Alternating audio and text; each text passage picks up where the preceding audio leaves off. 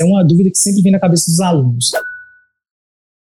Ela é muito parecida com a dissertação que sempre foi cobrada ao longo né, do, do, dos processos seletivos, que é essa dissertação que você tem que persuadir alguém, não convencer necessariamente, mas mostrar um ponto de vista válido a respeito disso. Né? Então é muito importante a gente pensar que essa dissertação que cobra no vestibular militar, ela tem mais história, por exemplo, do que a que ficou mais conhecida, que é a dissertação argumentativa voltada para o Enem. Apesar de ser o mesmo gênero, o enfoque, né, as instruções são um pouco diferentes. E isso é importante a gente ressaltar. A dissertação argumentativa, ela não tem a proposta de intervenção quando se fala de vestibulares militares. Ah, Balt, mas esse tema cabe uma proposta de intervenção, eu vejo que é um tema objetivo, de caráter social, eu quero colocar de todo jeito uma proposta de intervenção aqui. Bom, você pode fazer isso, mas a gente não indica.